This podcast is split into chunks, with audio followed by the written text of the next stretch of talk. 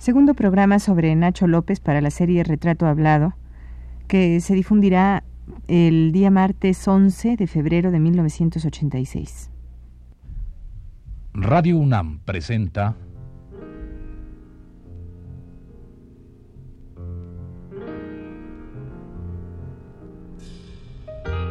Retrato Hablado.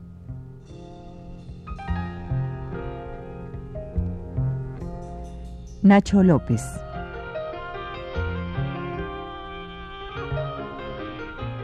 Un reportaje a cargo de Elvira García.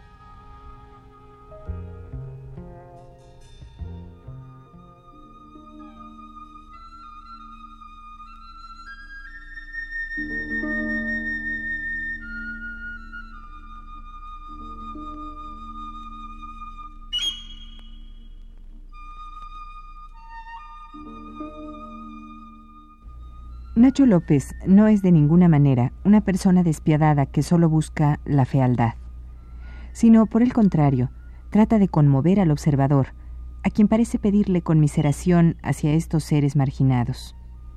Su trabajo está lleno de ternura y no intenta denigrar al hombre, sino hacernos ver de cuántas amarguras está hecha la dura vida. Así, al acercarnos a sus fotografías, quienes debemos sentirnos humillados somos los creadores de tanta injusticia.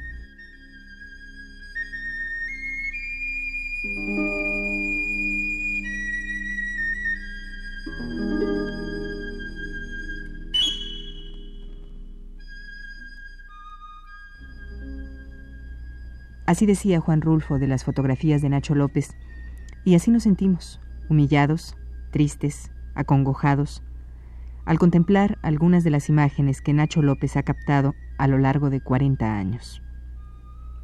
Aquella, por ejemplo, donde la familia, en devota actitud de rezo, nos muestra las suelas de sus zapatos rotas, recocidas, reparadas. Esos pies del mexicano que va y viene por la ciudad, gastando suelas de sus zapatos sin conseguir trabajo. O esa otra que nos deja ver unas manos que salen por entre rendijas de una puerta de metal, manos de algún preso, implorando ayuda o justicia.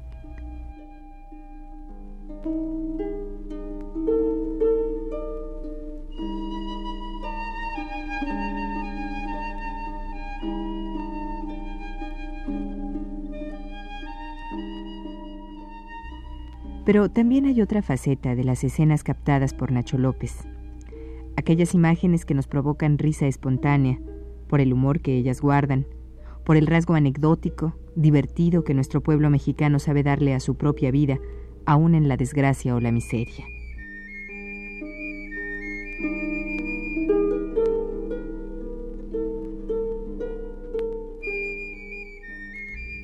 En fin, que la obra de Nacho López es un registro de muchos aspectos de la vida cotidiana.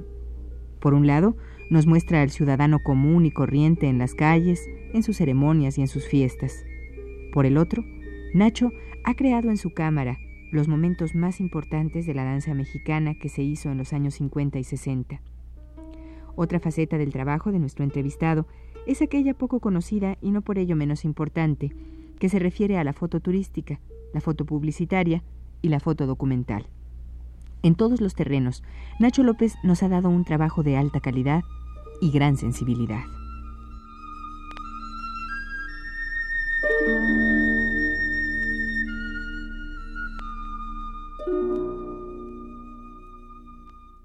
Realmente tiene usted unos estudios bastante cercanos, eh, digo, bastante intensos en ese tiempo de fotografía, ¿no? Con...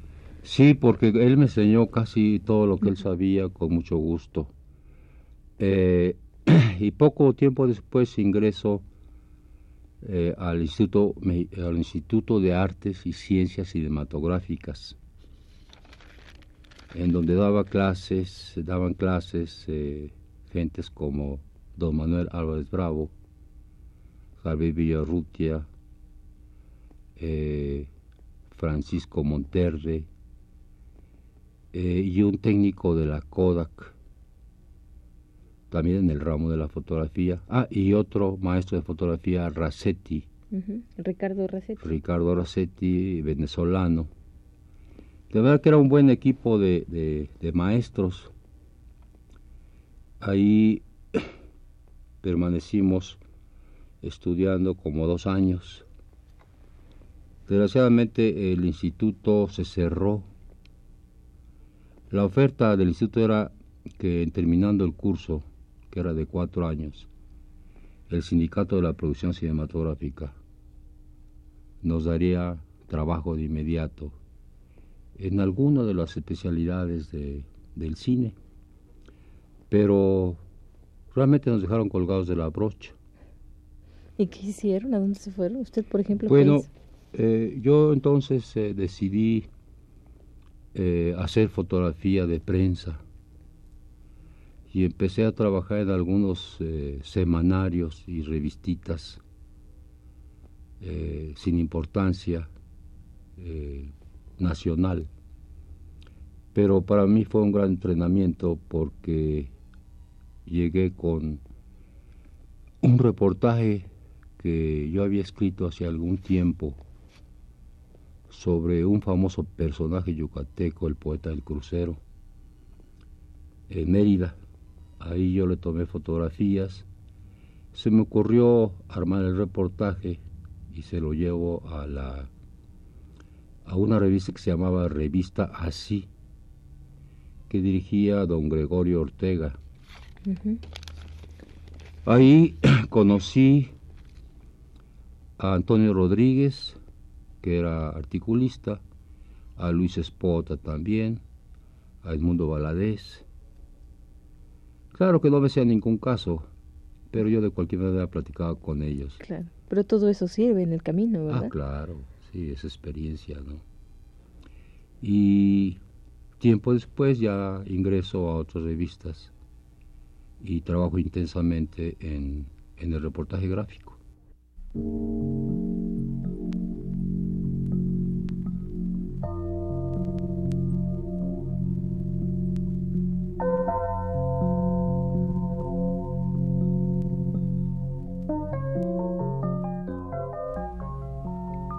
Como decíamos hace una semana, al tomar prestado un texto del crítico Antonio Rodríguez, Nacho López ha hecho el camino inverso al de muchos fotógrafos que han aprendido a captar imágenes en la práctica diaria.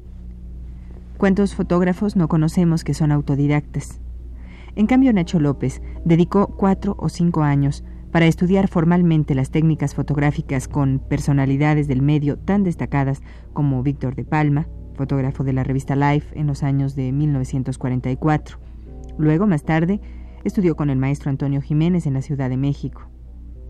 A la par que es redactor de una revista llamada Así y de otra conocida como Novelas de la Pantalla, y tiene a su cargo la columna Trapitos al Sol, ingresa a estudiar en el Instituto de Artes y Ciencias Cinematográficas de México, donde tiene como maestros a don Manuel Álvarez Bravo, Ricardo Razzetti, Javier Villaurrutia y otros personajes más.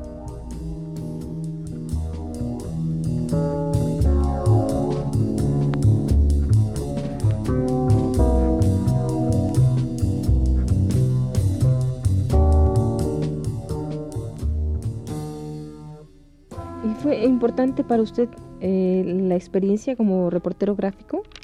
Pues yo creo que básica, básica porque esto me permitió eh, adentrarme en,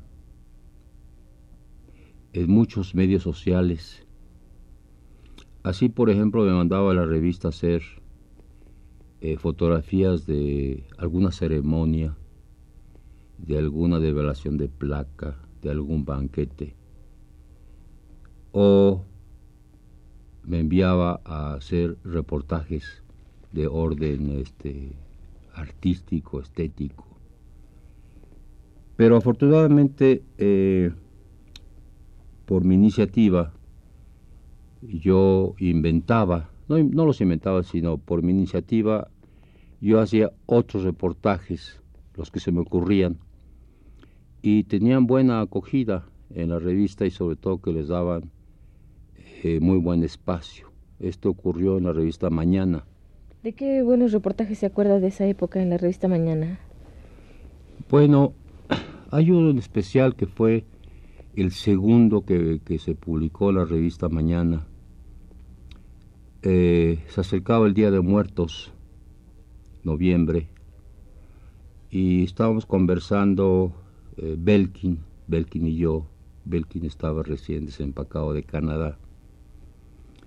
Y me dijo él, oye, ¿qué te parece si nos vamos a, a Janitzio? Le digo, pues vamos, tomamos el ferrocarril. Llegamos a Janitzio y yo tomé fotos desde la tarde hasta toda la noche hasta el amanecer en el panteón de, de Janitzio. La característica era que en aquellos años que yo tomé las fotografías sin flash, solo con la luz de las velas. Entonces salieron las fotografías con una gran naturalidad, naturalmente con lenta exposición, eh, lentes, eh, abertura eh, grande, posiciones largas y abertura grande, casi todo abierto el lente. Y de regreso pues hice las copias, las llevé al periódico y le dedicaron ocho planas. ¿Era de esas primeras veces que se tomaban fotos de, Día de Muertos en Janitzio? Todo? Pues, Porque después se volvió con una especie así de, de lugar común, ¿no? Pues yo veía ahí algunos fotógrafos que estaban tomando fotos con flash, no muchos, tres o dos, algo así, cuatro máximo. En tanto que yo ponía mi cámara en el tripié y tomaba mis fotografías. Eh, eh, volví después y ya era una romería de fotógrafos. Eh, la mayor parte con sus flashes disparando y deslumbrando a los, a los dolientes y claro, en esa ocasión no tomé ninguna foto ya. Claro, ya como que le perdió un poco el interés. Sí. Y que el flash mata de alguna manera la sensibilidad de, del momento. pues sí, como, como usualmente el flash se usa eh, de frente al sujeto, de frente al, al suceso, al acontecimiento, pues produce una luz muy plana. Esta rompe toda la atmósfera la atmósfera envolvente de, de este hecho especial, el Janicho, por ejemplo, ¿no?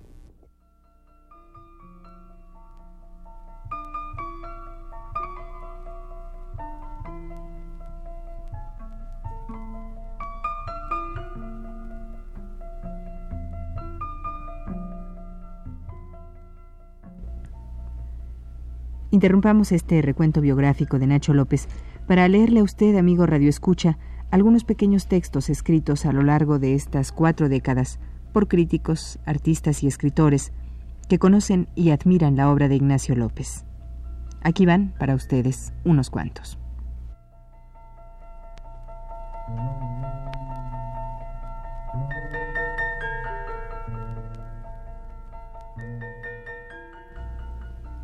El mundo que aparece en las fotografías de Nacho López es el mundo de los pobres, que resulta ser paradójicamente el más rico de todos, en poesía y dramatismo, en humanos mensajes para el expresivo y categórico arte realista.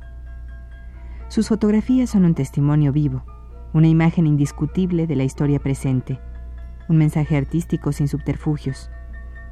De ahí que Nacho López, por ser el fotógrafo del pueblo, sea el gran fotógrafo de México.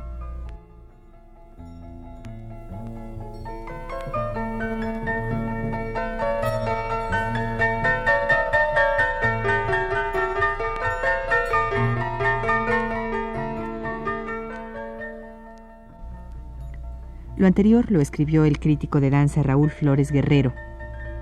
Ahora reproduciremos lo que dijo otro fotógrafo, don Manuel Álvarez Bravo, acerca del arte de Nacho López. La necesidad imperiosa de decir, de expresar algo en la fotografía, provee a Nacho de la base indispensable que los teorizantes llaman contenido. Más bien dicho, le produce la conciencia de que la fotografía, manejada por un ser pensante que se sirve de instrumentos más o menos exactos, es un lenguaje.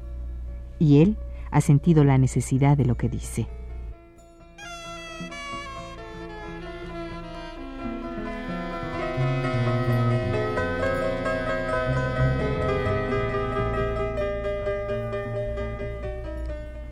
Y por último, el día de hoy reproducimos el ensayo que hizo la escritora norteamericana Anita Brenner autora de un famoso libro titulado Ídolos detrás de los altares, que es un análisis y revisión del arte mexicano en la década de los años 30 y 40. Pero en el caso que hoy nos ocupa, y que es el de Nacho López, Anita Brenner dijo lo siguiente. La fotografía es un arte rechazado en México parcialmente, tal vez porque la gente y el paisaje del país son tan extraordinarios que se requiere poca imaginación de parte de los fotógrafos. Nacho López, después de un largo aprendizaje como fotógrafo de prensa, de publicidad y de turismo, se ha preocupado por mostrar lo que le pasa a la fotografía cuando la imaginación y el arte se juntan con la habilidad técnica.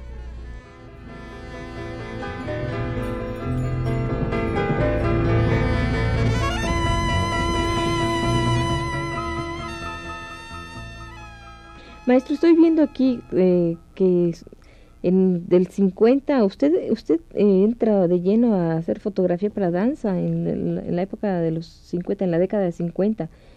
Hay fotos de usted en el ballet. ah, bueno, usted publica fotos del ballet Zapata de Guillermo Arriaga, ¿no? Sí.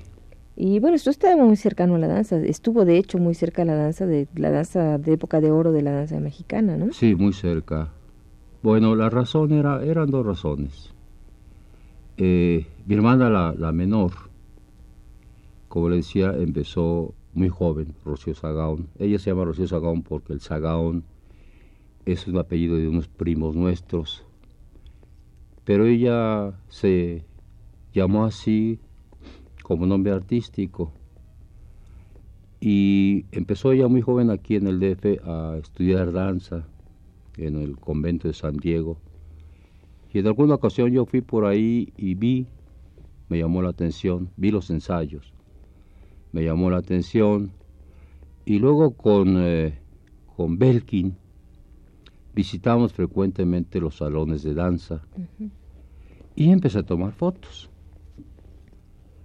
Eh, casi todas las temporadas de, de, esa época, sobre todo en la época de cuando era jefe del departamento de danza, Miguel Covarrubias, yo iba por mi cuenta, porque no me pagaban, a, hacer fotografías de todos los ballets. Especialmente eh, si, con la luz propia del, del foro, del escenario, eh, no usaba yo flash. Eh, pues esto... Perdón, maestro, tiene usted un archivo según tengo entendido por gente que me ha comentado, debe usted tener un archivo sobre, de danza mexicana muy, muy interesante. Yo creo que pocos fotógrafos tienen este, este registro, ¿no? Yo creo que sí, pocos, porque yo era el más asiduo. Había otros fotógrafos que iban eventualmente, por ejemplo, Walter Reuters, eh, a una señora Magda Farcas, que no he sabido que ha sido de ella, pero eventualmente eh, había otro fotógrafo, Gutiérrez, que él sí trabajaba eh, a sueldo en Bellas Artes y se dedicaba fundamentalmente a tomar eh, el escenario completo como una ficha, como un registro del ballet. Pero yo tomaba fotos de frente, entre las piernas del escenario, algunas veces me subía por las escalerillas donde cuelgan los telones, tomaba fotos de arriba para abajo, en fin. Y también fotografías durante los ensayos generales. En clases y todo eso también. En clases y algunas veces en excursiones también. ¿Y se han mostrado estas fotos así? Digamos, ¿usted ha hecho una exposición exclusivamente de danza? No, jamás la he hecho. ¿Por qué jamás la he hecho. He hecho exposiciones y ha incluido algunas fotografías de danza. Pero nunca se me ocurrió hacer una exposición dedicada exclusivamente a la danza. Pero afortunadamente, eh, esto ya es una idea de hace algunos años, será desde el 72 que vengo pensando en hacer un libro de fotografías de esa época con textos y testimonios de los que participaron en esa época. En esa época. y creo que ya lo voy a hacer este año. Ah, qué bien, pues Sí, sería un porque ya documento tengo el patrocinio. Qué bueno. Maestro, y usted hace, según tengo yo entendido, usted me corrige si no es cierto, ¿hace usted su primera exposición en Venezuela? Sí. ¿Y por qué allá, hasta allá? ¿Se fue usted a vivir allá o qué pasó? Bueno, lo que pasa es que eh, mi maestro Víctor de Palma, a él se le solicitó de una universidad de los Estados Unidos que enviara a alguien a dar un curso de técnica fotográfica en la Universidad eh, Venezolana, específicamente en la Escuela de Periodismo. Y él me asignó para esa tarea. Yo fui con mucho gusto porque pues, era una experiencia muy, muy nueva. Incluso tuve que machacar intensamente y actualizarme en los estudios, pues para yo poder dar las clases. La mayor parte eran fotógrafos de, los diarios de Caracas, gente ya muy probada, con mucha experiencia. Y llega ahí un jovenzuelo ahí más o menos de 24 años y empieza a dar los cursos. Duré año y medio casi ahí, pero los, las clases eran en la mañana y en las tardes yo me dedicaba a tomar fotografías de, de, la ciudad de Caracas. Con este material se me ocurre hacer una, una exposición la cual me la patrocina la universidad y el Instituto de Relaciones Norteamericana-Venezolana. Y por esa razón hice la primera exposición ahí. Así que vivió usted año y medio en Caracas. Casi año y medio, sí, porque por la exposición fotográfica que yo hice se me renovó el contrato. Y bueno, ¿se puede decir que usted aprendió algo de los, de los venezolanos en lo que se refiere a, a fotografía? Pues siempre se aprende cuando uno enseña, Sí, uno aprende muchísimo. Además está uno obligado a estudiar Claro. Y de las experiencias de los, de los alumnos uno también aprende muchísimo.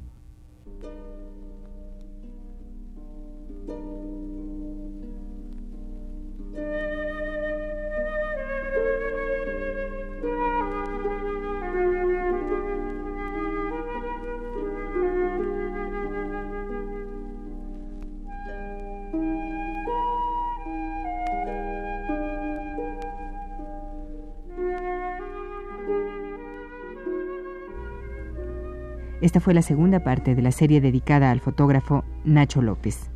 Le invitamos a escuchar la tercera el próximo martes a las 21.15 horas. Gracias por su atención.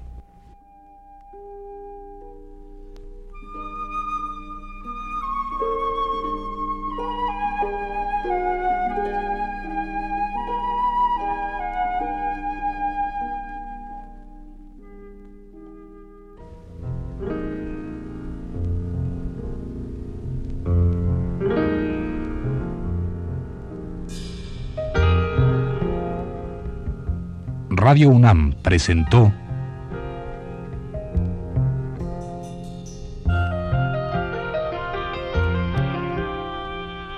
Retrato Hablado. Nacho López.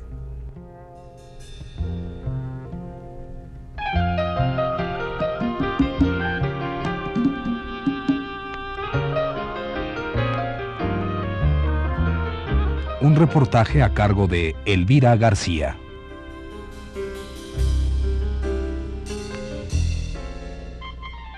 Grabación y montaje de Abelardo Aguirre, José Luis Aguilar y Pedro Bermúdez. En la voz de Yuridia Contreras. Fue una producción de Radio UNAM.